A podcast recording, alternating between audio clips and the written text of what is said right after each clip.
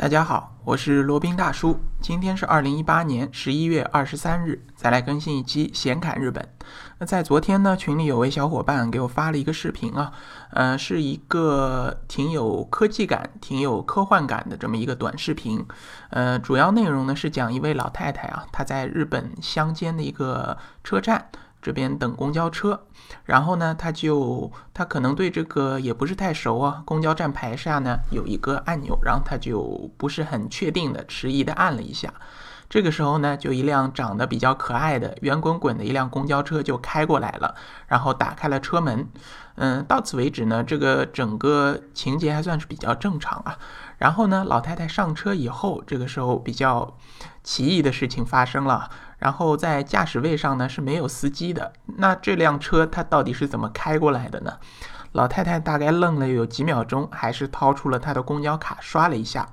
随后呢就往里面走啊。现在呢整辆公交车里面还是一个人都没有的，既没有乘客，也没有司机。老太太呢于是就随便找了找了把椅子坐下来。这个时候呢，呃车子里响起一个声音啊，就是乘客已入座，确认。呃，车辆可以开，呃，车辆可以运行了。这个时候呢，车门关上，然后车辆往前开，嗯，开到下一站呢。啊，开到下一站前，它在车上的显示屏上还会呃显示啊，下一站是某某某站。然后到站了以后呢，这个时候有三位乘客想要上车。首先是一个年轻人啊，呃，在日本的乡村呢，显然这些乘客基本上都是认识的，他们之间也都很友好的互相打了招呼。然后上来了一位年轻的男子，然后还有一呃一个老太太和她的女儿，他们都同时坐上了这辆无人驾驶的公交车。然后呢，就继续往前开了啊。在开到前面以后呢，这个时候车里又响起一个声音，车辆要稍停，然后就在一个十字路口前停了下来。这个时候呢，呃，从十字路口另一面开过了一辆这个轿车，应该是 SUV 啊，大型的 SUV 开过去了。那显然这个公交车是在让行。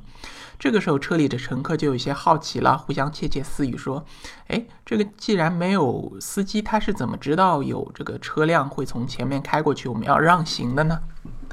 这个也是无从得知。然后接下来呢，就是一位外国友人也上了车，然后继续往前开。视频的最后呢，车辆又紧急的停下来了。为什么呢？因为他发现路前面呢有一辆车，好像是掉下了一样东西。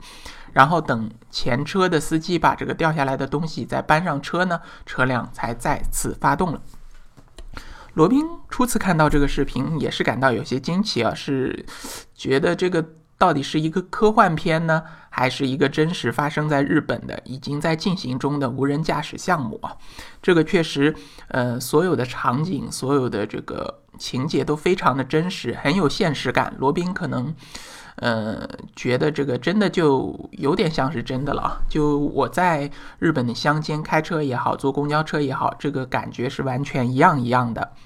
那带着这个疑问呢，罗宾就去网上查询了一下，然后才发现呢，呃，这其实这个短片啊，其实是一个推广视频，或者说是一个广告。它是由日本的软银在日本推出的无人公交车的一个项目。软银呢，就是大名鼎鼎的阿里巴巴，它的一个大股东啊，叫 SoftBank。它的创始人以及最大的股东呢是孙正义，是一个韩裔日本人啊。应该也是日本的首富，不知道现在有没有被赶下这个首富的神坛。反正他是很有钱的那么一个人。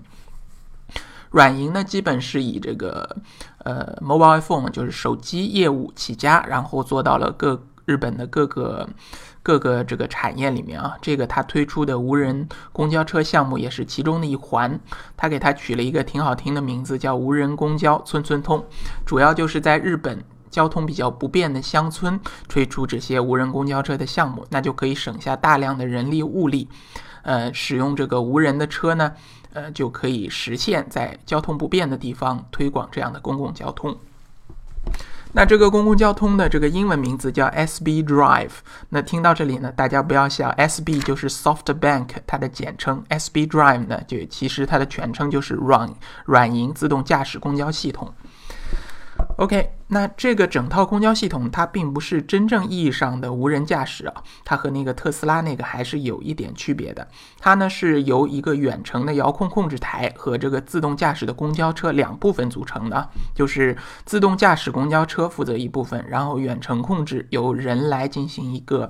呃手动的或者说远程的控制作为辅助。那从这个视频当中也可以看到，这个 SB Drive 虽然是没有司机驾驶，但是感觉呢却有一个浓浓的人情味儿。那个乘客之间也是互相都是很熟识的，在这个公交车开在这个日本乡间的道路上，感觉也是非常的温馨和舒适。那这个自动驾驶公交车系统呢？它不仅是融入了智能的技术啊，更是提供一种人性化的服务。那前在视频最开始按的那个按钮呢，就是它的一个呼唤按钮。那在始发站，如果是有乘客要上车的话，只要按一下这个按钮，那这个 SB Drive 就自动会开到这个站牌前，前来接送老人。然后为了针对这个农村啊，农日本农村这边的老年人、高龄人士特别的多，所以呢，它在上面安装了一块特别大块的显示屏，那可以清晰的提醒停靠站台的信息以及前方是什么站，开往什么方向。然后呢，它还十分贴心的配备了无障碍系统啊，呃，是可以方便乘坐轮椅的或者行动不便的老年人登车的啊。OK，然后。呃，它也不光是由这个自动人工智能 AI 来控制的一个公交车，就像前面所说的，车厢中呢也安装了摄像头，以便让在控制中心的远程控制人员可以观察到巴士内外的状况，那不会让乘客错过上下车，也不会产生任何的安全失误啊。对于路况呢，也可以做出一个人工的判断。因为为什么？就是无人驾驶最难解决的一个问题啊，其实是紧急情况的处理。就像那个特斯拉的无人驾驶车，它虽然在美国各个地方也都有这个试运行，但是因为前面出了一个好像比较大的一个事故，好像是两车相撞，就是因为这个人工智能没有及时的判断出有这个车辆撞击的风险，然后导致了一个比较大的一个事故。这么一个事件，所以说呢，为了弥补这一部分人工智能的缺陷呢，它就做了一个远程的人工手动控制的东西，它就可以对于这个紧急的情况做出一个适时的处理。然后呢，这个远程的这个控制中心还可以向乘客发出一些通知，比如说车辆要稍停啊，呃，车辆要在前方停车啊，或者说车内有什么样的状况啊，它都可以及时的做出一个人工的提醒。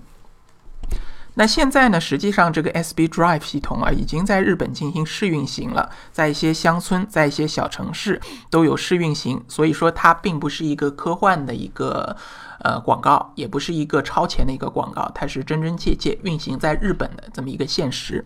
那预计在二零二零年呢，这个 SB Drive 有望在日本所有的城市推广，主要是在交通不是特别方便的小城市以及乡村地区。那现在在试运行的地方，罗宾大叔查了一下，也非常多啊，就是包括大家比较熟悉的有镰仓，就是那个灌篮高手的那个取景地啊，镰仓那边的江之岛以及湘南都有，然后呢，还有在福冈以及那个冈山县的赤磐市，还有在东京啊，东京也有丸之内，呃，这边也有公交车是无人驾驶的，还有呢是在北海道的上市幌町以及羽田空港的一个接驳交通。大家可以看出啊，就像罗宾所说的，大部分呢都是在交通不便的偏远地区，少部分呢是呃在这个呃可以比较受控的这样的空港地区啊，它的这个交通状况不是特别的复杂，可以比较适合这样的无人交通的公交车来运行。那这样看来呢，这个日本这个人性化或者这种针对于他们老龄人口。变多，他们的适龄工作人口减少的这么一个事情，一直是在做努力的。这样无人公交车的推出也是其中之一啊。那罗宾也是感觉非常跃跃欲试啊。如果是有机会的话，去日本我也想尝试一下这个无人公交车，看看到底是什么样的体验。好了，那今天的这一期先看日本就差不多了。那接下来呢是罗宾大叔的广告时间。罗宾大叔呢可以为大家提供如下的收费服务。包括日本自由行、深度游的一个咨询服务，包括呢，呃，三个国家的移民的服务，移民代理服务啊，包括南太平洋小国瓦努阿图它的绿卡项目以及入籍项目，以及呢，欧洲两个国家，希腊的购房移民项目，就希腊你购房可以送你绿卡，一家三代都能呃永居在希腊。那还有一个国家呢，也是欧洲的欧盟国家塞浦路斯，它也是推出了购房送绿卡或者购房送护照的这么一个移民项目。那除此以外呢，罗宾大叔还可以为大家提供赴美生子、赴加生子的咨询服务，以及赴美生子城市签的代办服务，以及美国、加拿大十年旅游签证的代办服务。那以上所有的付费服务呢，都可以在罗宾大叔的个人网站三 w 点罗宾大叔的全拼点 com 这个网站呢，因为它的服务器是布设在国外的，可能速度有些慢，也有可能呢登上去会显示无法登录。那大家多刷几次就可以了。好了，那今天的这一期显侃日本呢，就先到这里，我们下期再聊。